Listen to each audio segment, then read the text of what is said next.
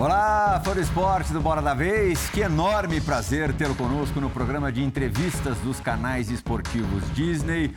Hoje eu, repórter Eduardo Afonso, comentarista André Kifuri, vamos entrevistar um dos grandes laterais direitos do futebol brasileiro, do futebol mundial. Rafinha hoje no São Paulo, na última vez em que esteve no Bola da Vez, como passa depressa, porque já faz um tempo razoável, foi depois da conquista da Libertadores é, pelo Flamengo, entre a Libertadores e o Mundial, um pouquinho antes de você embarcar é, para o Mundial contra, contra o Liverpool. Você jogaria mais um pouco pelo Flamengo, mais um semestre, vai. E aí, inesperadamente, né?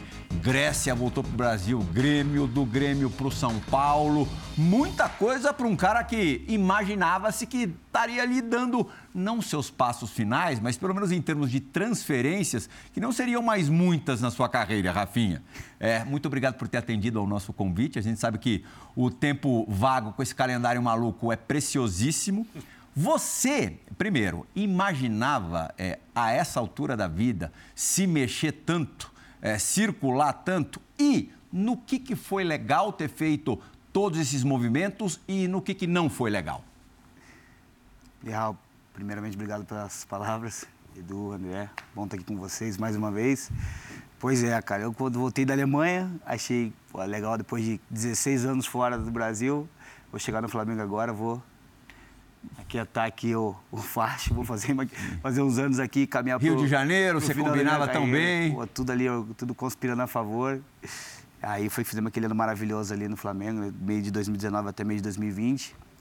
Aí foi quando eu estava tranquilo ali, tranquilão no, no, no, no, Rio de Janeiro, foi que apareceu uma, uma proposta do, do, do, do Olympiacos, né, que, como olhando para o lado né, do futebol, lado financeiro, era muito importante, era muito, era irrecusável.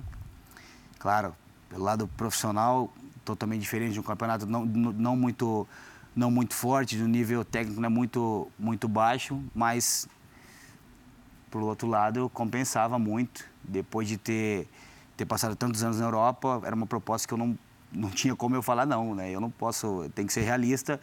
É, a gente tem a nossa carreira é o tempo é curto, tem pouco tempo de carreira, então a gente tem que aproveitar ao máximo em todos os sentidos. Então uhum. assim foi por isso que a minha foi a minha a minha mudança para a Grécia e aí fiquei lá como o campeonato lá é curto, né? Acaba no, no, no, no final de abril, fiquei lá 10 meses.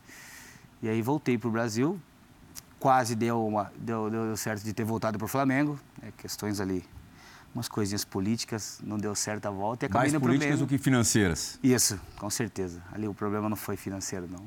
Uhum. E aí fui para o Grêmio, o Renato me, me, me, me, chamou, me convidou. Né? Os jogadores do Grêmio também, né, no momento que estavam lá, estavam, né, iam disputar a pré-Libertadores e me convidaram, o presidente Romildo né, me, me, me, contrataram e fizemos um primeiro semestre maravilhoso.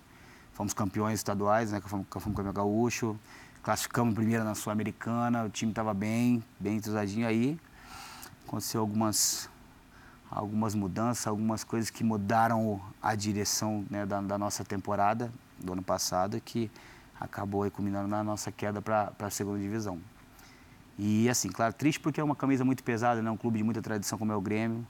Mas assim, foi uma passagem triste pelo segundo semestre, porque acabamos caindo para a segunda divisão, mas foi um, um, prazer ter vestido a camisa do Grêmio, um clube de uma torcida é, é, é fanática que acompanha o time, que torce, o pessoal no Rio Grande do Sul respira o futebol ali. Você acabou pegando um pouquinho, né? Porque a liberação do público é, então, no final na reta final. Quando chegou e desespero, o público, né? é, aí aconteceu ali que a gente encontrou o, o, o, torcedor de volta e depois tivemos probleminhas também e acabamos perdendo de, de novo o torcedor, mas assim, eu não, não, não me considero essa passagem ali pelo Grêmio é, ruim, não. Eu fico triste porque ter, ter caído pela segunda divisão, mas assim, foi um ano legal, um ano que o time foi muito bem também, assim, é, é, é individual, claro que o coletivo é o que conta, mas assim, por, muitos já estavam dando minha, minha carreira como, como terminada, eu pude ali fazer um, uma boa temporada, joguei bastante jogos, quase a maioria dos jogos. E assim, né? Acabou ali, esse ano descansando também, comecei a pensar nas férias, entramos em dezembro, falei, vou dar uma descansada agora, esfriar a cabeça, viver esse luto agora que a gente, né, de ter, de ter caído né, com, com o Grêmio para a Série B. Aí foi quando apareceu o contato do São Paulo em, em dezembro. Aí, por ser São Paulino, também foi uma coisa que pesou muito e eu abracei. Quem que fez o primeiro contato com você? Cara, quem, quem na verdade foi meu empresário ligou. Uhum. Meu empresário ligou, o, o, o Ricardo ligou, estava aqui por São Paulo, aí o São Paulo entrou em contato com ele. E aí falou, falei, ó, com certeza tá, tá da minha parte tá fechado aí. Teve mais uns detalhezinhos que ajustaram, mas assim, foi mais uma, uma Quantas questão. Quantas conversas assim, de... com o Rogério você teve por telefone? Ali na, no meio da, da, da, negociação? Nenhuma. Nenhuma? Nenhuma, nenhuma. Eu, quando, foi, quando apareceu o, o, a, interesse de São Paulo, eu tive umas tive, eu tava com muitas coisas para voltar para a Alemanha, para voltar agora, né, para jogar agora o, o segundo turno, né, pegar o segundo turno agora do campeonato alemão. Bastante propósito, mas eu não estava querendo dar uma descansada mesmo, dar uma parada para pensar na minha carreira. E aí, quando apareceu o contrato do São Paulo, eu falei, não, é, é para São Paulo mesmo que eu vou, eu quero. É um sonho, sou São Paulino. Então vou, vou encarar esse desafio aí. O projeto do São Paulo era muito bom, tinha é, muitas coisas que a diretoria nova estava tá planejando para esse ano, para os próximos anos. Então foi uma mudança legal e estou muito feliz hoje no São Paulo. Estamos fazendo um, é, um trabalho maravilhoso com o Rogério. Claro, não conseguimos o, o objetivo do primeiro semestre, que era ser campeão estadual, mas a equipe está de parabéns. Daqui a pouco a gente vai falar sobre o campeonato estadual, especialmente, claro, sobre a, a final, a decisão contra o Palmeiras. André Kfouri. Rafinha, prazer em te ver. É, depois de algumas temporadas de volta da Europa, que leitura você tem do que é jogar no Brasil? Você ficou muito tempo fora e sempre no topo. É, o que eu quero saber, de fato, é jogar aqui é um, faz com que você sinta que é um esporte diferente, entre aspas. O calendário, a quantidade de jogos, a dificuldade para se preparar, para se recuperar de um jogo para outro, torna tudo mais difícil. É, a, a intensidade do futebol que é praticado aqui, especialmente no Campeonato Brasileiro, é algo que você coloca em categorias diferentes em relação ao que você viveu por tanto tempo na elite do esporte. Que leitura, que, que opinião você tem sobre o futebol, o ambiente do futebol no Brasil hoje? É, pergunta maravilhosa. Essa é, é o que eu sempre falo para todos os meninos. Até no São Paulo a gente comenta sempre isso, que, como pode dizer, o, o, o Brasil, por ser o país do futebol, tem um calendário que não é, não é saudável para os atletas. Não é saudável. Isso, isso transmite em tudo que você falou agora. Intensidade, logística, é, é, é, jogos assim que você quer. O torcedor vai no, no, no, no campo para ver o quê? Para ver um espetáculo. Né? O torcedor quer ver um jogo bonito, quer ver gols, quer ver jogadas é, individuais, quer ver um espetáculo maravilhoso. Aí você tem um time que joga domingo, quatro da tarde, joga quarta, nove e meia da noite, joga domingo, quatro da tarde, joga terça, nove da noite. Como que o jogador vai ter um tempo, vai ter um, um, um tempo de recuperação para ele estar tá apto a no segundo jogo, no jogo seguinte, a desempenhar um bom futebol? Onde está a diferença? Só para pontuar. Futebol é o campeonato europeu. Se você chegar em todas as finais da Copa, do Campeonato Estadual, do Campeonato Nacional e da Liga dos Campeões, você joga 50 partidas, estourando.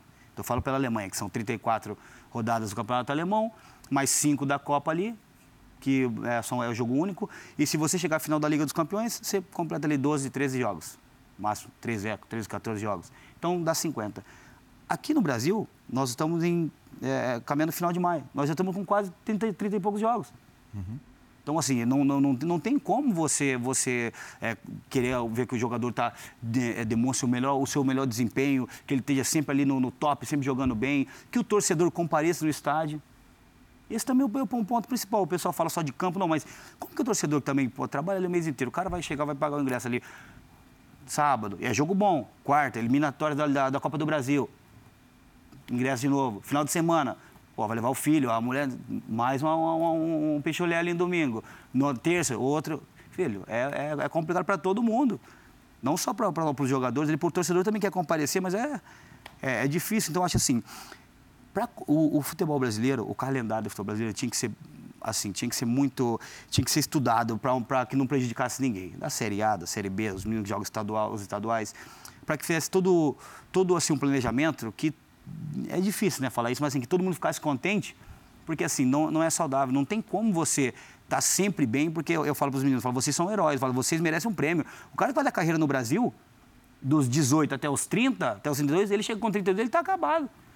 32 ele não consegue mais, ele joga o jogo, ele fala, meu Deus, eu estou morto, não aguenta. Agora não, a diferença de quem faz a carreira na Europa é porque a temporada na Europa, que você jogar todos, que você não joga todos os jogos, você vai jogar 32 partidas, 28, e você vai estar. Tá assim, esgotado, mas, pô, né? Ali, você né, não quer negociar ninguém é, do São Paulo, mas em cima do que você está falando, e nesse, nesse comparativo de nível técnico Sim. também e tal. É, dos caras que convivem com você, os mais jovens ali, que têm um mercado europeu ou que podem ter um mercado na, na elite, quem que você acha ali do São Paulo que, que tem potencial para estourar? Ah, é complicado, meu. tem muito moleque. Nós só tem menino, tem moleque. Uhum. Tem, tem, tem sete jogadores ali um pouco mais velhos. Ah, mas ali estão tudo encaminhado, tem que ser realista. Ali é bom, dá nome e você começa já. Os goleiros ali, todos eles ali têm o potencial. Thiago, Thiago Couto, uhum. que está ali, é, o Young, outro menino que está lá agora também, o Kennedy, outro menino que está lá. Laterais, Wellington, tem zagueiro Diego, é, quem mais? Nestor, Sara, Igor Gomes. É, Tudo com perfil. Caio, Beraldo, Luizão. Ver? Pô, não vou fazer um. Vou acabar esquecendo de alguém aqui. Esqueceu, o cara Thales, não Juan. É muito jogador, é muito. O time do São Paulo inteiro é só moleque. E esses moleques estão preparados já.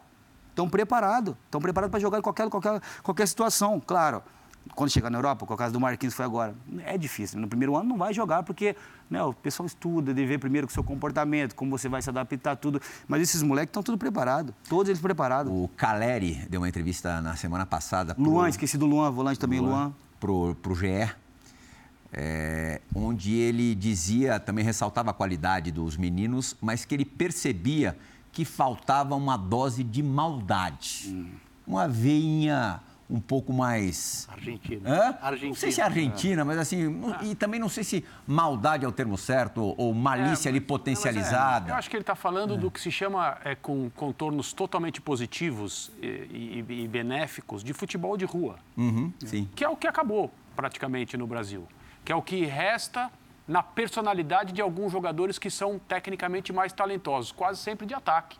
Né? Uhum. Mas é, ele tem razão. É, é, um olhar muito peculiar de alguém que, que foi formado no futebol argentino. Mas eu, eu acho que ele está Você também acha que ele tem razão? Ah, eu, eu, vejo diferente, porque assim, é outra, é, é outra, é outra Você escola. Você tem muito isso. Sim, é, mas é que o André falou agora, isso aí não existe mais aqui tinha na nossa época. Eu tô com 36, na nossa época não tinha isso aí. A nossa diversão era colocar dois, dois, dois chinelos na rua e o chicote estrelava. Hoje em dia não tem mais isso aí, por quê? É rede social, é jogo, é joguinho desse negócio de ficar, não sei como que chama, que nem ficar que eu, um joga daqui, outro joga lá na, na, China, não sei como que é o nome, que eu não sei jogar essas coisas, mas é? É, é, aí, pô, isso aí de, de, tira, tira um pouco da atenção daí, os moleques não quer mais ir pra rua. Quem quer ficar brincando na, na, na, rua? Quem quer ficar jogando no campo, praças, tem um monte de quadro aí você vê nos bairros, quem fica jogando bola em praça, na rua, não tem essa maldade, que essa maldade, quer dizer, essa, essa malícia que vem, não que os moleques precisam ser maldosos, precisam ser malandros, não mas tem que ter essa aí que você traz da rua pro, pro campo, ajuda muito. Para você, muito, por exemplo, muito. cozinhar um jogo como foi a decisão no Campeonato Paulista no Allianz Parque e não aconteceu o que aconteceu? Sim. É, com certeza. Ali, falta, ali faltou muito isso. Até uhum. para nós, que somos os mais experientes. Até para nós, com a situação que a gente estava. Parecia que estava tudo sob controle e acabou. Saindo. Até para nós falta isso. Até para nós. Imagina para um menino que está. Que é o Pablo, esqueci do Pablo também, o Pablo Maia. Uhum. Até para os meninos. Você já falou o time é. inteiro. É. Já falei o time todo. Você vê, então ainda estou lembrando para não, ter, não ser injusto com nenhum, mas assim. Falta pro Leroy, é, que, é, é, o que a gente está falando aqui agora, só resumindo naquele tempo. Como você vai colocar esses moleques para jogar pro terça, hein, André? Claro. Quarta, domingo, quarta domingo, Edu, fala para mim. E, e você correndo o risco de botar esse moleque numa, numa, numa furada, e aí? O moleque vai um jogo, não joga bem, joga uma final, não, não vai bem, joga outra eliminatória, não vai bem também. e aí? O menino fica pelo caminho. Ali, quando é que você sentiu que a coisa tinha desandado? Onde lá no Campeonato é. Paulista? Ah, cara, eu vou falar a verdade. Eu tô. Assim, eu. Até hoje você não se conforma? Eu, eu não me conformo porque assim, é difícil você perder uma final daquele jeito que a gente perdeu, né? Já com um resultado muito favorável, que era o, o, o 3x1 do primeiro jogo. Já foi um acidente a gente tomar aquele gol no final do, do jogo. Né? Que, se você for ver bem mesmo, o Palmeiras é um time muito forte, né? Tem que ser uhum. realista. O Palmeiras é um time muito forte, joga junto há muito tempo, não vem ganhando todos os títulos agora por acaso. É um time muito forte, tem um treinador muito inteligente. Mas aquela final ali, é o primeiro jogo. O que, que você tira daquele jogo do Palmeiras? Nada, nós jogamos. E aí não podia um, ter tomado gol. Não podia ter tomado gol. Um, um gol daquele não, porque, pô, mas aí você fala, mas tomou um gol, Rafinha, aí, tinha fizeram três. Tudo bem, mas um gol dá vida para os caras. Uhum. Entendeu? Porque o nosso time tá, tá, tá criando, criou a identidade, mas a gente estava ali ainda. Estava naquela, né, naquela posição, vendo uma semifinal contra o, contra, o, contra Corinthians. o Corinthians, vinha outra virada contra o São Bernardo, acho que foi. Foi. Então, assim, então tava, tava entrando no eixo. Aí você pega um jogo daquele ali, aí você fala, pô, né, vamos tá bonitinho, organizado, mas não vamos deixar de jogar também, senão Aí acontece aquilo ali. Mas assim, é, é, fal, faltou para todos nós, faltou para todos nós, incluindo nós que somos mais velhos, faltou um, pouquinho, um pouquinho dessa, dessa malícia de, de cozinhar ali um pouco mais o jogo, que a gente sabia que o Palmeiras ia jogar daquele jeito. Então, assim, acho que faltou um pouquinho mais de. E os caras acertaram um jogo daqueles também. Nunca é. Edu. Olha os gols também do Palmeiras, vamos, vamos dizer. É. mas é, hum. é, assim, o que a gente está comentando, que a gente comenta, são detalhes que depois que você vai ver, uhum. não dá tempo de voltar mais. Tudo bem, André? Tudo André. Rafinha, é, até dando um pouco continuidade à pergunta do, do Kifuri, é, você trabalhou, você falou do Grêmio, é, você trabalhou com o Renato Gaúcho, ídolo máximo do Grêmio, de repente foi mandado embora. Você está trabalhando com o maior ídolo dos últimos 40 anos do São Paulo, sem dúvida alguma, pressionado em determinados momentos, xingado tudo mais. É, como é que você explica isso lá fora, na Alemanha, por exemplo, que dois caras como esses sofrem pressão como técnicos dos seus clubes, clubes que eles se destacaram. Como é que é explicar isso para alguém que não conhece o futebol brasileiro? E mais, não querendo te aposentar, por favor, mas quando você vê essa situação, você pensa em seguir no futebol, você fala, vale a pena seguir no futebol brasileiro, de repente pensar em ser um técnico, alguma coisa que você vai sofrer uma pressão parecida? Boa, Eduardo. Isso aí é aquele gancho que a gente está pegando, porque você vê isso. Essas, esse tipo de coisa não acontece fora, não acontece, é, não acontece fora na Europa, por exemplo. Futebol europeu, você não vai ter nunca essa, esse questionamento. Sabe por quê? Porque o pessoal precisa dar. O, o, o, o europeu dá o tempo para o treinador necessário para ele trabalhar. Aqui nós não temos isso. Aqui, como você falou do Renato, o Grêmio saiu da, da perdeu a Copa do Brasil para o Palmeiras, saiu da Libertadores, o Renato foi mandado embora.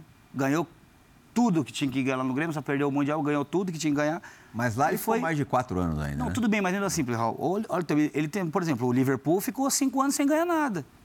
E aí depois começou a ganhar, começou a chegar. E alguém que, que, colocava em questão o trabalho do Klopp? Não. Aqui no Brasil, eu falei, além de o cara ser ídolo do time, precisa do tempo. Mas aí entra a questão que você falou que a gente está falando. Como que eles vão ter tempo? Você perde duas, três porradinhas aqui no Campeonato Brasileiro.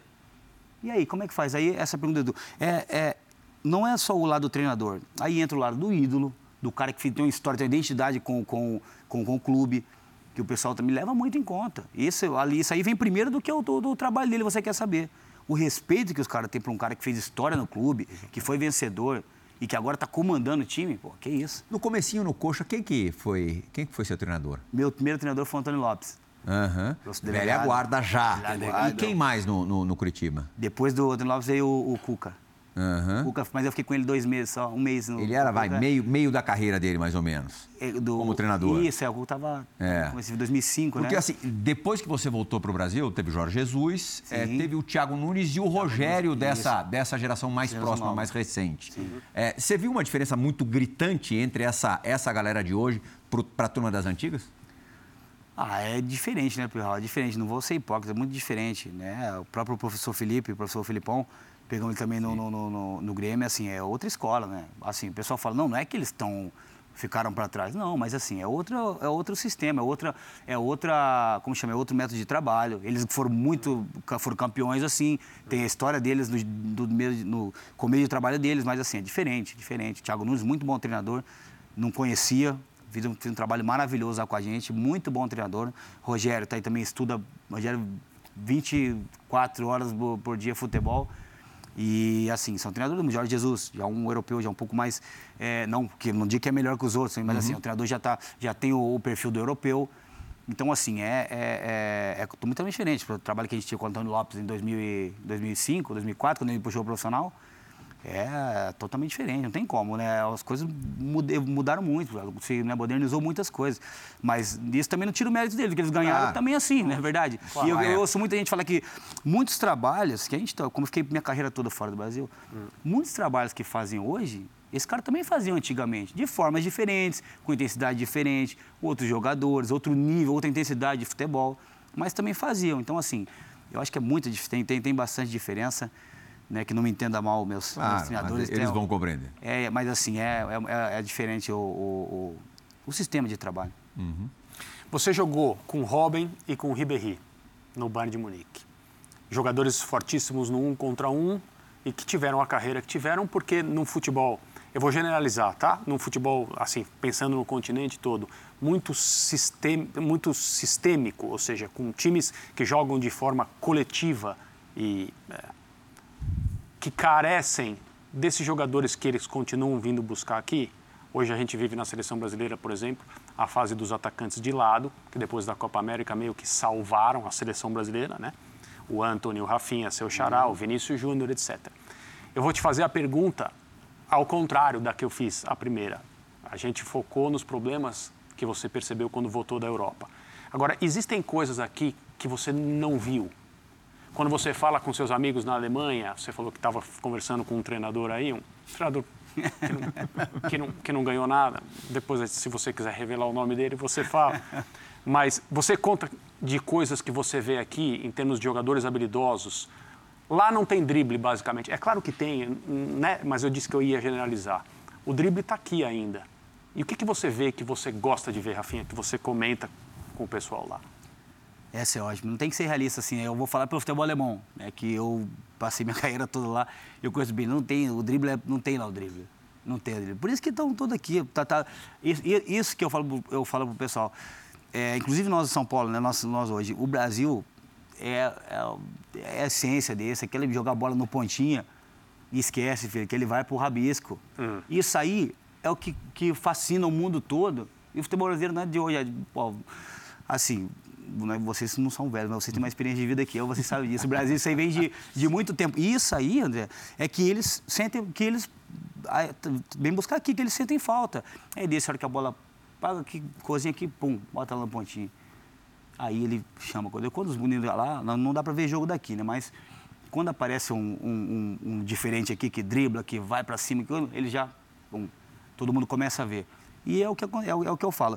Por que, que se completa? Porque nós, brasileiros, temos um para um, temos aquela, aquela personalidade de ir para cima, não tem medo de perder a bola. Se vai 10 para cima do cara, perde 9, não tem problema. Uma que você passar, complica, é gol. Tá entendendo? Agora não, o europeu já não tem isso. O europeu já está aqui. Bonitinho, posicionadinho, futebol é completamente de, de posição mesmo. Todo mundo, cada um no seu lugar, bonitinho. E quem que faz a diferença hoje em dia? É os sul-americanos, essa é a verdade. Poucos agora, como o Mbappé, que é francês também muito rápido. Agora, caindo nessa questão de Robin Ribéry. Vê quem que é o, o, o Robin e o Ribéry, eles, olha o futebol brasileiro das antigas aqui. É Ronaldinho, é Ronaldo, é o cara das antigas, Denilson, que, que tinha aquelas pedaladas tudo, e os caras olhavam para eles. Esses caras cresceram no, também na, na, na, na carreira deles, olhando os jogadores brasileiros que faziam a diferença. Então, o que, que eles faziam lá no, no Bayern, pelo menos que a gente falava? Ah, fazia alguma coisa, os caras falavam, até brincava, né? A gente às vezes fazia uma jogada assim, não dava um drible, falava, cara, você não é brasileiro, não. Porque para eles brasileiro é o quê? É o cara que vai, vai, alguma coisa diferente tem que ter. Uhum. Tem que ter alguma coisa diferente. Então, essa aí é o que eu acho que é a, a, a coisa que falta para eles lá uhum. e que falta para a gente aqui, que é a, a obediência tática, né, a paciência de ter um jogo ali, de às vezes ficar um, às vezes um minuto sem pegar na bola, não, o jogador brasileiro não aguenta isso. Né? Então aí desarruma coisa, mas falta para o futebol europeu esse, essa criatividade, essa personalidade, moleque, esse, essa magia que, que, o, que, o, que o jogador brasileiro tem. O Rafinha, o, o Rogério tem feito um trabalho, é, eu julgo, pertinente em relação a não desgastar o elenco. Né, revezando, quando a Copa Sul-Americana não estava valendo muito, botou a garotada, tudo mais, isso tem preservado de alguma forma vocês, ou o chamado time titular, para os momentos mais difíceis. Mas é difícil isso aqui no Brasil, né? O, o, próprio torcedor, ele tem na cabeça, ah, tem um time titular. Quando não jogam os titulares, ele se revolta. Uhum. Outro dia mesmo o Corinthians jogou com o Boca em La Bombonera, sem dois ou três dos seus principais jogadores no banco, porque o Vitor entendeu... Always os... ready, o jogo de definição. De definição. Então, é, é, é um movimento que está começando aqui no Brasil, que os jogadores estão aceitando, mas que o torcedor ainda fica assim. Quem ah, que tem mais dificuldade de, de aceitar, é, o torcedor é, ou o jogador? Essa era a minha pergunta. O Não. torcedor entende isso? É, esse assim, o torcedor não entende isso. Porque o torcedor, é, é, assim, vamos ser sinceros, não tem como. Não tem como, a gente tem que ter, tem que ter esse, esse, esse, esse rodízio, no meu modo de ver. Não tem como, você não vai tirar, eu não vou conseguir render 100%, é domingo, quarto e domingo. Não, isso aí é, é lei, é físico, não tem como, é impossível. Esse rodízio é importantíssimo, porque você tem um grupo, você tem você está disputando três competições, no mês você tem 10 jogos, 9 jogos.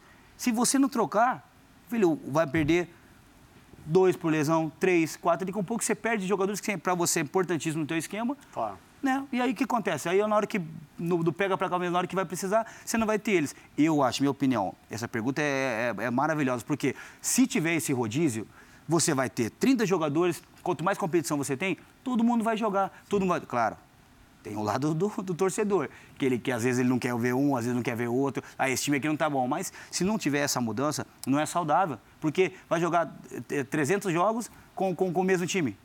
Que é difícil. O Jorge Jesus fez fazer isso no Flamengo. Sim. Ah, deu resultado? Deu, mas é, tem jogo que você tem que ser realista, tem jogo que você não aguenta. Você tá ali, mas você não tá.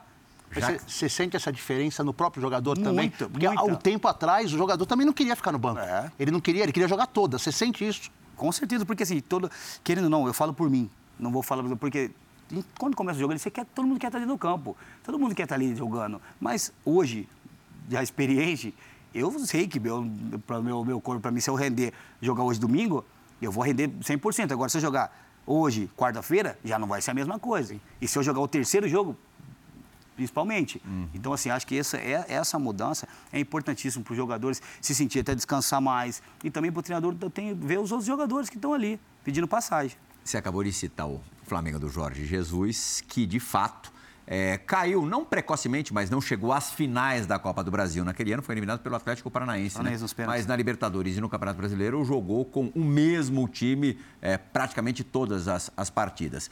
E para falar desses tempos, você se lembra bem de, de várias entrevistas que, que deu para o Caê Mota, não, não, se lembra? Sim, sim, Caê. Hã? Várias. Repórter do GE, que vai participar do Bola da Vez de hoje com uma pergunta também, claro, relacionada àquele período. Fala, Plihal, amigos do Bola da Vez, um prazer participar do programa, ainda mais é, para falar com o Rafinha, Márcio Rafael, cara que eu conheci, por coincidência, quando eu te conheci também, Plihal, lá em 2012, 10 anos atrás, na final da Champions em Munique. Depois tive a oportunidade de conviver, de trabalhar com ele e ver de perto o quanto que Rafinha foi uma peça fundamental para que aquele Flamengo de 2019 fosse tão vencedor. Diria que ele foi um grande ponto de equilíbrio, até mesmo entre culturas, a cultura do futebol brasileiro, a cultura europeia que ele trouxe e também introduziu ali a comissão técnica e o próprio Jorge Jesus. E para isso ele tinha um churrasco toda semana, um churrasco que no início era até eletivo, só que quando é, alguns jogadores que eram mais tranquilos passaram a não ir, ele tornou obrigatório justamente para que funcionários e elenco, comissão, todos tivessem essa união, essa intimidade, foi muito importante. E eu queria saber do Rafinha justamente isso, a preocupação que ele teve desde o início de tornar aquele ambiente muito mais leve. Né? Isso passa pelos churrascos, mas eu gostaria que ele falasse também da relação dele com o Jorge Jesus, porque eu sei que Rafinha era uma figura muito contestadora, era quem muitas vezes trazia o Jorge Jesus um pouco para o chão, porque o Jorge Jesus muito enérgico, muito de cobrar muito, muita intensidade nos trabalhos, e isso em alguns momentos elevava o nível de estresse do elenco, e o Rafinha, com essa figura dele de contestar, de rebater, muitas vezes trazia Jorge Jesus um pouco mais para a realidade. Acho que ele tem muito a falar sobre isso, sobre esse comportamento e como que, que ele fez esse papel mesmo, não vou dizer de pacificador, mas de agregador para que o Flamengo fosse tão vencedor em 2019. Grande abraço para todos vocês. Esse é fera, Caio é fera. Ele é o Sacucanheta, ele gosta de ficar falando toda hora dessa final de 2012, cara. Eu, tem hora que ele fala, pô, tava lá em Munique, eu falo, cara, eu não gosto de ficar lembrando disso. Não fala não, não fala não. Eu não gosto dele. Fala, eu sei essa final, não me, não me traz coisa boa não, cara. Mas é um cara especial, tô até um, um abração, Caeta, o filhinho dele nasceu agora também, esse é, esse é fera, gente boa demais. Pois é, cara, que tanto de confusão que nós tivemos, eu, eu, eu e o Mister, foi brincadeira. Mas assim, nós dois, né, nós dois conversamos, Cara, teve dia de a gente se pode pegar firme dentro da sala dele, cara. dentro da sala dele. Às vezes teve dia que ele passava, falava algumas coisas assim que eu também não, não gostava. Claro, ele era nosso comandante, né? Nosso comandante tem que escutar. Mas aí, quando acalmava as coisas, a gente falava, né? Eu procurava sempre dar o ponto de vista que era do nosso time, né? Porque, assim, às vezes nosso, o, o, nosso capitão, que era o Diego, estava machucado, não estava no momento na, na, com a gente todos os dias. Então, o Everton já é um cara mais mais calmo, né, mais tranquilo, falava, falava pouco. O Diego também, não, não o Diego Alves, né, não, não falava muito. Então eu era, fazia essa, uhum. esse meio campo, né? O termômetro, né, para quando esquentava o bicho, a gente tinha lá dar uma calmadinha. Então, assim. Mas, desculpa, por que que esquentava? O, quais eram as, as, as discordâncias ali? Assim, né, o, o, o, o Mister é um, o, o, Mister é uma pessoa, assim, cara, de um cara, de, assim, de, vou falar do lado pessoal, maravilhoso, sabe? Um uhum. cara de um coração gigante. Só que ele tem aquela mentalidade, né, que ele é um europeu, então ele vem com aquela mentalidade do, do futebol europeu, né, de quê? Corre lá. Acabou. Tem que fazer o que ele está pedindo. Uhum. Corre lá. E aí de você falar, mesmo, mas eu vou correr lá para quê? Se o cara está aqui. Não, vai lá. Então ele tinha aquele negócio, tipo assim, de ele dar ordem e a gente tinha que fazer. Tá entendendo? Então ele tudo ele queria, tipo assim, que fosse do, claro que tudo foi do, do, jeito dele, porque ele é um cara que, pô, assim, dentro do campo tem que tirar todo o chapéu, porque ele é, ele é fera mesmo. Ele é um cara que repete, que cobra, e ele cobrava muito isso, assim, mas de uma forma mais, assim, é, é do jeito dele, uma forma, pô, aquele jeito dele do português mais de, tá. sabe, incisivo, assim, tá. forte, uma cobrança tá. mais forte. Era o jeito de ser dele. É dele mas, normal, E isso. basicamente durante a semana, não em jogo? Não, não, durante a semana, durante a semana. E era pior ainda quando a gente ganhava, aí que ele se transformava. Era bom, vocês devem empatia, uma derrota é bom que ele ficava aí, ele ficava uma, uma seda. Agora, quando ganhava, ele piorava, porque ele pensava o quê? Não, se a gente ganhava, aí vai, vai, vai complicar. Mas eu me lembro de final de jogo do Flamengo, dentro do gramado ainda, é. Flamengo vencendo o jogo, vocês Sim. dois ali batendo claro. boca para todo mundo ver. E, não, e ele, ele, porque ele cobrava de mim por quê? Porque ele sabia que eu falo, que eu, como eu, eu, tinha, assim, falava, por ser um jogador mais experiente, então tinha, é, conhecia todo mundo ali, tinha todo mundo no controle, ele falava o quê? Rafa, não tá dar isso, os caras estão largando, estão correndo, estão baixando ali, estão tão calmo, estão devagar, não quer isso, vamos continuar. Então, e aí eu pegava ele, calma, que tá acabando o jogo. E aquele negócio, ele, calma, aquelas palavras bonitas que, que ele falava. E aí eu ia pô, transmitir, mas aí tinha vezes que tinha que dar uma fala, calma, né, filho, vamos, tá acabando o jogo, tenha paciência assim. E não era um jogo isso, era todos os jogos. Como eu ficava na lateral, sobrava para quem? Era com você, né? Era, era comigo. Mas só que era bom também porque eu, pô, eu falava, caramba, velho, nós ganhando o jogo, às vezes 3x0, 4x0 no Maraca, eu falava, meu Deus, ali ele tinha inflamado ele ia chutar no copo e não pode, dava um passo para trás. Tipo assim, coisa assim, para cozinhar o jogo, dar um passo para trás, ele queria morrer. Ele queria morrer. E daí, quando você acabava, achava ali que estava tudo tranquilinho, que isso, ele chegava e esculachava a, a gente no Maracanã. O que, que, você acha que hoje Muito. faz mais falta pro, pro Flamengo? O Jorge Jesus ou um agente contemporizador como você era? Não estou nem discutindo a sua qualidade como jogador, mas você tinha um papel extra ali, evidente. Hum. Hoje o Flamengo precisa mais é, de um técnico do nível do Jorge Jesus ou, do, ou o próprio Jorge Jesus ou essa peça? Ah, é difícil falar assim. Você sabe? deve conversar é, com é, os caras Não, lá eu converso. Eu, a gente tem, nós temos, temos, temos contato todos os dias. A gente tem um grupo da, da nossa turma de 2019. A gente se uhum. fala. E com, com o Mister, principalmente. Né? A gente, cada, quase toda semana, a gente... O Mister está no grupo, então? Tá no não, grupo? não, ele está no grupo, não. Está no grupo, não. ele tá no grupo, não. Mas a gente conhece, ele liga pra gente, a gente liga pra ele. É um cara, porque a gente construiu uma amizade, né? Ah, se ele amizade. tivesse no grupo, eu ia perguntar quantas mensagens ele manda por hora.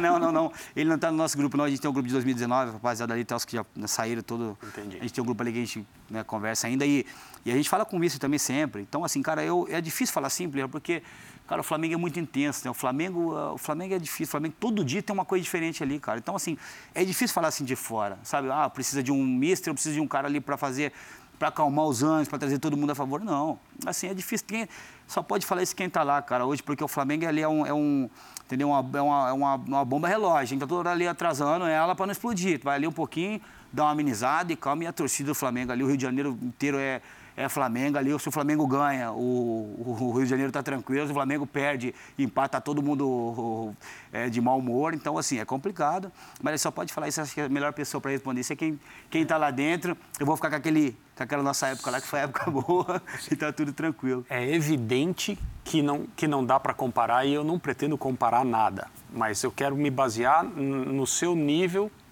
é, na sua experiência e na sua capacidade de entender o que é o bom jogo, em termos das sensações que você teve em campo, você consegue aproximar os seus melhores momentos no, nos melhores bailes nos quais você jogou e o seu ano de 2019 no Flamengo, em termos de jogo e aquilo que você sentia dentro de campo, que no final das contas, Rafinha, é só o que importa, hein? Né? O futebol é para ser vivido, sentido, é disso que se trata. Mas é assim, tem, tem, tem isso sempre, você falou bem, é assim, são, tem em, jo em, jogos, vários jogos no Flamengo, a gente tinha essa, essa, essa sensação, sabe? A gente já sabia, a gente entrava em campo já sabendo que ia ganhar os jogos. Uhum. E isso no, no Bayern de Munique acontecia sempre. O Bayern é difícil perder. Pode ver, acompanha o campeonato alemão, é difícil o Bayern perder. Na Liga dos Campeões também. É time que sempre vai estar chegando ali entre. E o Flamengo, nessa época, nós criamos uma, uma, uma, uma uma identidade que a gente chegava já no. no porque, igual a gente você falou, durante a semana era tanta coisa, era tanta informação. Uhum. Né? E a gente, claro, ele também, vamos ser sinceros, ele tinha uma matéria-prima maravilhosa. Os jogadores que ele tinha no comando dele era, né, era fantástico. Era um time que entrosado. Era um time que olhava assim, precisava tocar, tocar a bola aqui, ele já sabia que o companheiro está aqui. Então, tudo funcionava. Então, assim, teve jogos, teve jogos que me lembrava muito, assim, você jogar ali daquele lado, porque eu jogava do meu lado, jogava o Robert. Então, até falando do, a gente estava falando aquela hora de, de ponta, de jogador hum. brasileiro, eu jogava no Robin. Pegava a bola nele, eu dava a bola nele, o Guardiola ficava maluco quando eu fazia uma ultrapassagem nele. O Guardiola queria morrer quando eu passava nele. Quando eu dava a bola ele passava, ele queria morrer. Né? Então, assim, ali no, no Flamengo, todo mundo, pô, por que que dava a diferença? Porque da nossa cozinha estava bem, tava, era muito bem arrumada. Aí eu falava, o sistema do Flamengo não, nós, o, a, o, o Mister treinava, o nosso do meio para trás era muito bem treinado. Uhum. É, que ali no momento era o Arão, o Gerson, eu, o Rodrigo, o Pablo, Felipe e Diego. E Alves, a nossa, ali, a, a nossa cozinha era bem, mas agora do meio para frente, aí entra tudo que, a gente, que vocês acabaram de falar aqui, era o brasileiro. É, é, criatividade, criatividade. Eles ninguém tinha posição nenhuma. Era Everton Ribeiro vindo para dentro, dava bola nele, ele já fazia, uma, já vinha Gabi posição jogando sem bola, Bruno Henrique, então Arrascaeta. Então, assim, era muita coisa boa, e o Gerson chegando também. Então, era muita coisa, assim, como pode dizer, muita criatividade deles, uhum. muita criatividade. Então, o que, que eu falo? Por que, que acontecia isso? Porque ele tinha, ele tinha essa, essa coisa, ele não deixava a peteca cair. Ele não deixava a peteca cair, cobrava, e fez dois, tem que fazer o terceiro, tem que tá, tá três, quatro. Então, assim, criou uma, uma, uma, uma idade que teve um momento que a gente estava jogando assim, sabe, muito tranquilo, cara. A gente chegava para jogar nos jogos assim e falava, pô, hoje. E os times também, os adversários também é, ajudavam, porque a gente chegava no Maracanã, os caras começavam o jogo e já todo mundo Uhum. Baixava. Então era nítido que isso aí eu enfrentei isso minha vida toda, né? Jogando no bar, todo mundo quer, quer ganhar do bar, mas todo mundo respeita. Então foi isso que aconteceu. O, o Dani Alves já falou certa vez que, que o Guardiola odeia esse passe do lateral de um lado para o atacante do mesmo lado. Ele fica, ele fica louco. Por é, quê? Fica maluco. Então, porque um passe. Que, que, para que, que serve essa, essa jogada? Para nada, né? A não, ser que, a não ser que você passe. Né? A não ser que você vai fazer a jogada. Mas quando você tem um jogador desse nível ali na tua frente, Entendeu, André? O que, que era o nosso trabalho? A gente trabalhava ali, pô, o Guardiola, pô, eu joguei com, com, com, o Pepe três anos, foi o treinador que eu mais joguei na minha, na minha, carreira. Na minha carreira. Então, o que, que a gente fazia? A gente jogava eu e o Davi, né, que ele botou o Felipe pro meio, jogava eu o Alaba na esquerda, o Felipe no meio, depois, depois chegou o Chaves, mas jogava Schweinsteiger, Felipe e Tony, Tony Kroos, né? Aí Boateng e Dante, então assim, a gente ficava uma, é, virava uma baderna, a gente ficava todo mundo fechadinho ali, e era como assim, ficar com a bola, que a gente tinha né, o controle total do jogo, na maioria das vezes, todo o time do Pepe é assim, pegava a bola, dava no ponto. Uhum. Aqui, Ribeirinho. Ah, tentou ali, fechou, dava a bola para trás, virava do outro lado, Ribeirinho. E é um para um. Automaticamente, os do adversário vai deixar dois para marcar eles. Já são quatro, mais dois, seja. Você vai, vai ter espaço, é, é totalmente. É, isso é normal. E o que, que ele, gost, ele não gostava? Porque esse passe na linha, pro ponta, o cara tá de costa. O que, que ele vai fazer? Era, é, é inútil. Mas para a gente botar os caras no jogo, o que, que eu fazia? Às vezes dava uma bolinha ali, Aí você dava uma bola, botava, dava um gatinho e voltava, do outro lado a mesma coisa, para botar os caras no jogo. Mas esse passe, é, é, é, isso aí não é normal. O Pepe, eu sofri com ele, cara, que é isso. Tanto que ele me, me pegava no meu pé, é brincadeira. Às vezes dessa bola aqui, né, não tinha, não, não, não, não acrescentava nada. Mas às vezes o cara pedia a bola, não vai dar bola, Robson, dá aqui a bola, não vou dar bola.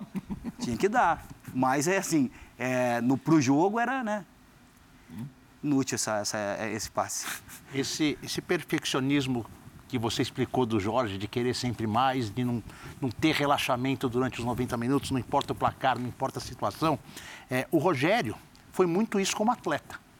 Ele foi um atleta que buscou a perfeição o tempo todo. Os números dele mostram né, o que ele construiu de história. E, sem querer nenhuma comparação, por favor, nem no aspecto tático, nem técnico, nem nada. Mas ele é um cara que cobra esse perfeccionismo do time dele também. Você consegue relacionar alguma coisa dele com o Jorge nesse aspecto? Porque ele era, cobrava muito como goleiro, como capitão do São Paulo, e eu conheço história já como treinador, que ele é um cara que, que busca essa perfeição. Ele, no vestiário, lembra um pouquinho, tem algumas nuances de Jorge? Demais, demais. Ô, chefe, não fica bravo comigo não, mas o Rogério é até. O Rogério é, é, nesse, nesse sentido, ele é, ele é fera. Um cara que porque é muito vitorioso, um cara que fez a carreira dele todo no São Paulo e foi muito vitorioso. Então, assim, é, é, é aquele cara que ele é 24 horas tipo assim, por, por dia de futebol e ele quer, às vezes, não tem como assim uma coisa, claro, a gente nunca tá nada perfeito, não tem como tá bom, mas ele quer chegar o máximo, cara, próximo à perfeição, sabe? É muito trabalho. Agora uma coisa que o Rogério tem, que eu posso falar, não é puxa saco não, que o Rogério trabalhou em outros clubes, pode perguntar para uhum. todo jogador. No Flamengo também, no Fortaleza, o Rogério não repete trabalho, treino. cara. O Rogério não repete treino. Uhum. Ó, nós estamos há cinco meses nós estamos há cinco meses. Até outro dia ele estava lá, ele estava meio zangado, chegou lá, porque o Rogério, às vezes, quando as coisas não vai bem, ele chega soltando fumaça, né? Conhecemos bem é, a peça. Chega bem soltando fumaça. Aí ele chegou e tal, ô Rafa, hoje nós vamos fazer um trabalho assim, assim, assado. Aí eu falei, cara, tô com a bola assim para trás, meteu a bola. Falei, nossa, foi igual o gol que nós tomamos contra o. Que o cara cruzou, pegou de primeira. Contra quem foi lá no. É, no Fortaleza, acho que foi um, um, um Fortaleza. Uhum. É Fortaleza mesmo. Tocou a bola assim para trás, aí deixou, meteu a bola no ponto assim. Aí eu falei, pô, essa jogada aí. É, eu fiz. Por causa que aquele gol que a gente tomou lá, eu fiz um trabalho em cima dele. Falei, que isso, cara. O cara fez, fez uma jogada, fez um trabalho pra gente fazer em cima do gol que nós tomamos. Então, assim, é um cara que ele tá sempre, cara, sempre tá pegando as coisas ali, inovando. E, o Rogério, pô, o Rogério pra, ser treinador, ele estudou muito também, né? A gente conversa muito ali, um dia do jogo, na concentração, ele conversa muito. Mas o Rogério é um cara que, cara, assim, eu, nessa parte, eu sou do lado dele que, assim, nunca tá bom, sabe? Nunca tá bom. Às vezes até a gente quer que um pouquinho, seja um pouquinho mais flexível, né, cara? Aquele momento ruim, assim, que tem um cara mais, mais coisa, mas é o jeito dele, né? Um cara que porque o cara vencedor... Mas você tem essa abertura para pedir conversar. mais tem, flexibilidade? Tem, tem, tem, a gente conversa. A gente uhum. conversa, a gente conversa com ele. O Rogério escuta também, né? tem as convicções dele, claro, nosso uhum. treinador, nosso comandante, mas assim, mas escuta, a gente conversa. Mas assim, é um cara que, assim, como treinador, pelo modo que está trabalhando assim, está me surpreendendo. Cada dia o Rogério tá um, tem um, posso dizer, tem um futuro brilhante aí, cara como treinador. Uhum. A gente está bem bonzinho com você, porque o Caê fez a primeira pergunta gravada e um amigão seu de Porto Alegre vai fazer a segunda, Duda Garbi. Esse aí claro, é... vai falar do, dos tempos de tricolor gaúcho. Fala, Duda! Fala pessoal do Bola da Vias, tudo bem? Quem está falando é o Duda. Muito obrigado pelo convite, André. Muito obrigado por poder de novo aí trocar uma ideia com o Rafinha, que esteve aqui em casa no ano passado, gravando o assado. Né? O Rafinha, infelizmente, participou é, da queda do Grêmio para a Série B. E no assado, em meio àquela campanha, ele me disse que estava trocando muita experiência e ajudando muitos jovens, em especial o Wanderson. O Wanderson já está até no Mônaco. Queria saber do Rafinha o que, que ele pôde passar para esses jovens né, no ano passado, porque hoje eles são é, os, os, responsáveis praticamente para poder ajudar o Grêmio a subir para a Série A do Campeonato Brasileiro. Eu queria também saber em, em, em relação à saída do Rafinha. Como é que foi ela? Se foi tranquila? Se o Rafinha chegou a tentar ficar ou vice-versa, né?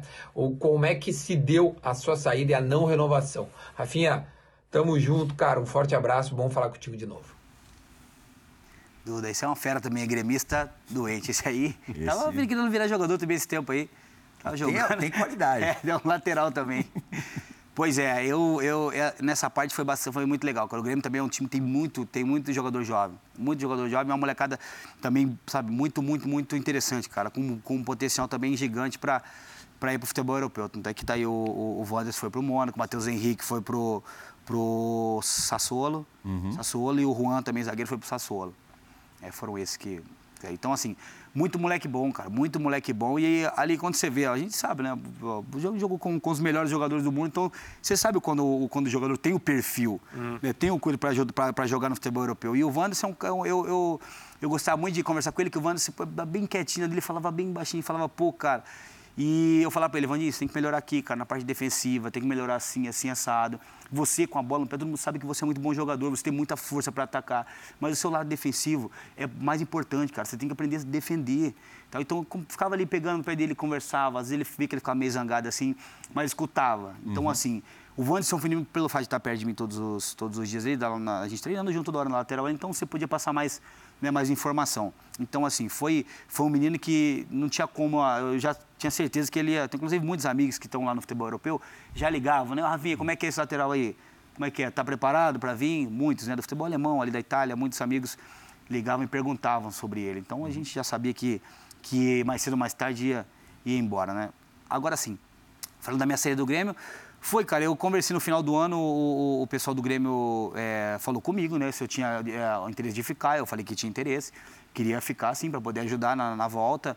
E aí eles fizeram uma reunião, ia fazer uma, uma, uma reunião que eles queriam, é, como pode dizer, baixar a folha salarial, queriam renovar o time, né? queriam colocar mais, dar mais oportunidade para a molecada.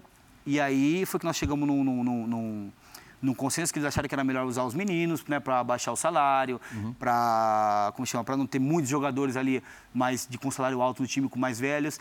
Mas aí eu falei com, com o Wagner, o Mancini que era o treinador na época, me ligou, o Denis Abrão, o presidente foi muito correto comigo, né, o Diego Serri, todos ali foram pessoas que foram trans, uma, uma, na maior transparência comigo foram muito corretos comigo. Então, assim, fiquei triste porque, assim, assim deixamos o Grêmio numa situação que né, não merece. Uhum. O Grêmio é um time muito grande, muito forte, que não merece estar na segunda divisão. Com todo respeito aos outros, estou na Série B, mas o Grêmio é time de, de primeira divisão, então acho que era É, eu falei que eu, eu faria qualquer esforço para poder ficar, mas assim, o projeto do clube também era outro, uhum. então eu também falei, então claro, vamos vamos enquadrar. A gente falava da tua relação com, com os meninos, obviamente porque você um dia foi um, um garoto ali pretendendo tornar-se jogador de futebol. Esses já são, já estão no caminho certo, mas a gente conseguiu umas imagens é, da Bundesliga é, de você em Londrina jogando futsal.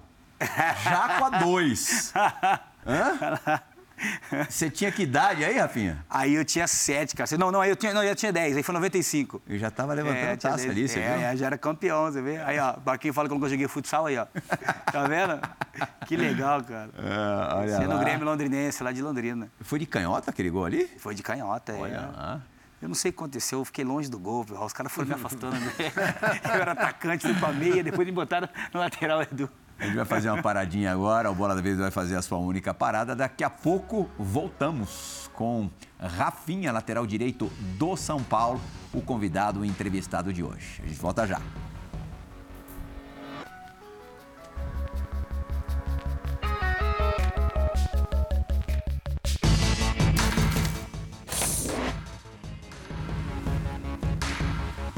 Bem, Fã Esporte, voltando é, com o Bola da Vez, recebendo hoje o Rafinha e a gente recebe presentes.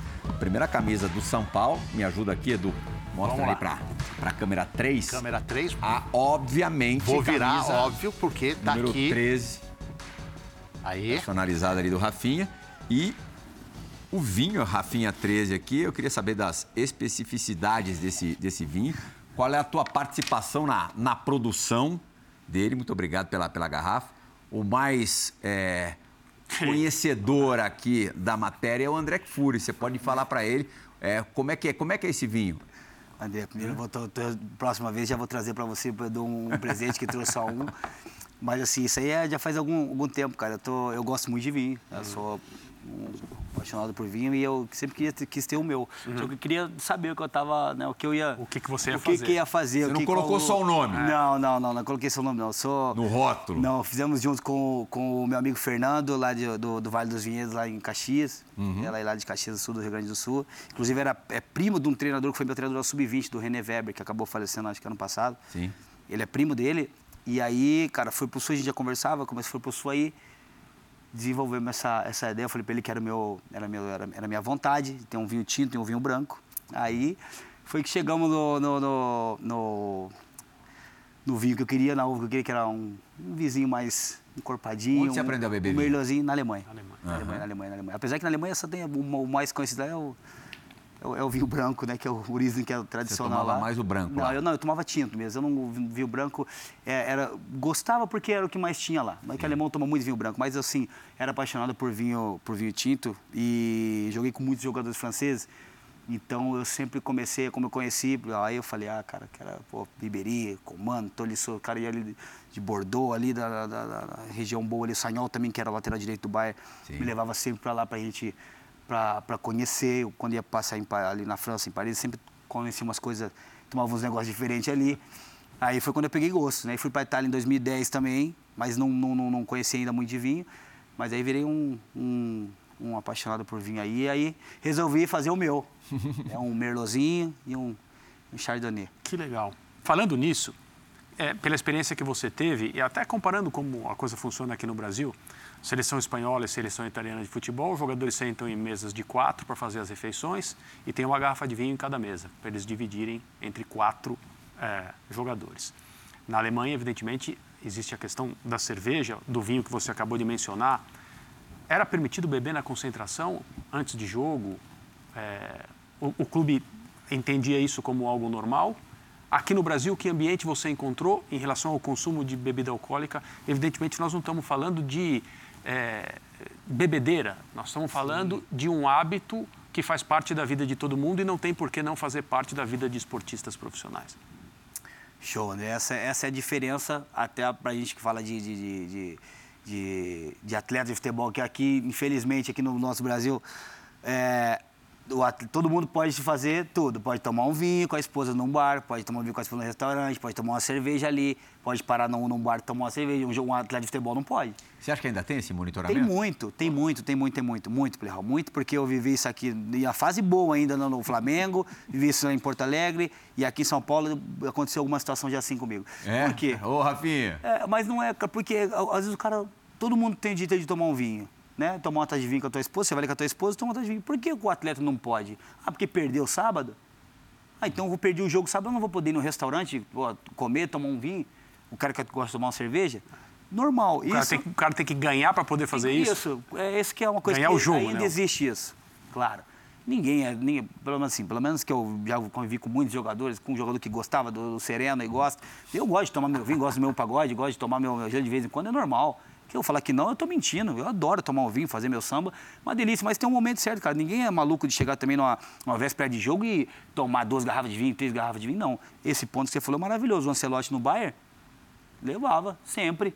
Ali na mesinha dele, todo jogador lá pegava uma, um cálicezinho, tomava uma tacinha.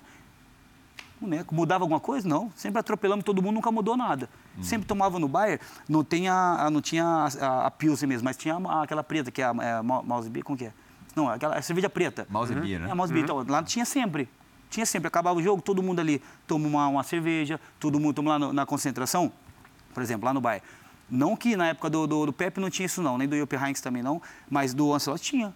Tinha e todo mundo adorava. Ele tomava um vinhozinho. Na Itália já os caras, todo mundo tomava. Os jogadores fumam, fumam, tomam vinho e não acontece nada, ninguém questiona isso. Assim, é o hábito. Eu acho que assim, o, o, o, o cara tem que ser profissional também, né? O cara não tem que saber o que o cara vai jogar amanhã. Não tem como você tomar três taças de vinho, quatro taças de vinho, você vai ficar amarrado amanhã, não tem jeito, é normal. Agora, tomar uma, uma tacinha de vinho, quem gosta, por exemplo, eu antes do jogo, não, não gosto de tomar um, nada. Uhum. Não gosto de tomar nada de alcoólico. Mas depois do jogo, eu gosto de tomar um vinho, tomar uma cerveja, é normal isso. Agora aqui no Brasil, esse, esse, esse, essa confiança, acho que no jogador também, porque tem uns caras também que, né, vamos abusa, dizer, abusam. É. Isso é normal. É. Dois dias no jogo, ir numa balada, dois dias no jogo, num show, e numa festa, não, não, assim, não é, não é, não é, eu não acho legal, pelo menos é, eu. É isso, é. O ambiente é, é muito paternalista por parte dos clubes barra dirigentes e policialesco por parte das torcidas. E a rede social potencializa e como é que isso, fica, né? né? Pronto, Edu. Né? Porque você aí, deve ter aí, um... Aí, aí é que a gente está se aproximando do final do programa a pergunta é obrigatória. Sério? Sério? É, tá terminando, infelizmente. Oi, é gostoso. Esse relógio do André anda rápido. Brincadeira, cara. O que que São Paulo pode conseguir em 2022? Sendo realista. Você que é um cara que, que conhece muito de futebol e sabe, é, tem a percepção de onde uma equipe é, é, pode atingir.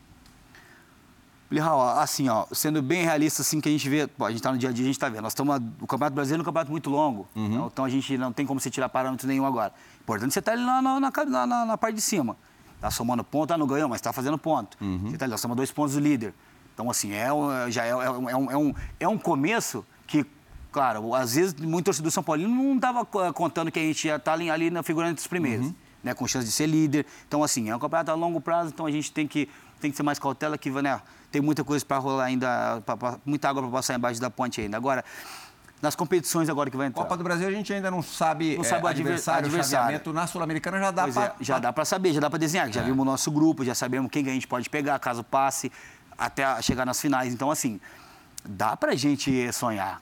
Dá para a gente sonhar com toda certeza do mundo. A gente está vendo ali, não é porque eu estou aqui para vender para vender ilusão para ninguém, não. A gente tá, eu estou no dia a dia ali. A gente sabe quando né, o, o, nosso time está muito tá, tá, fechado, cara. Nós estamos fazendo bons jogos contra os melhores times do, do Brasil.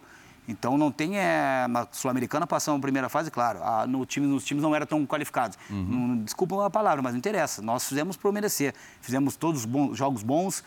Então, assim, a gente está preparado para chegar longe. A gente quer, a gente quer é, é, conquistar alguma coisa esse ano. Batemos na trave agora, mas eu acho que essas competições é, Sul-Americana e Copa do Brasil é sim uma oportunidade de a gente chegar assim, é, muito longe, porque o nosso time tem qualidade para isso. E tenho certeza que, claro, às vezes pode sair um, sai outro, mas também pode chegar gente que vai, no, vai, vai nos, nos fortificar, mas vai nos qualificar mais ainda no nosso elenco. E a gente tem total chance sim, de beliscar alguma coisa esse ano. Obrigado, André. Obrigado, Eduardo Afonso. Para fechar, uma Eu imagem bem humorada dos tempos de Bayern de Munique. Um aquecimento onde um torcedor, olha lá, ó, que estava comendo a sua batata ah, frita. Ah, levou, hein? aí, cara, aí eu não vou ter nem tempo.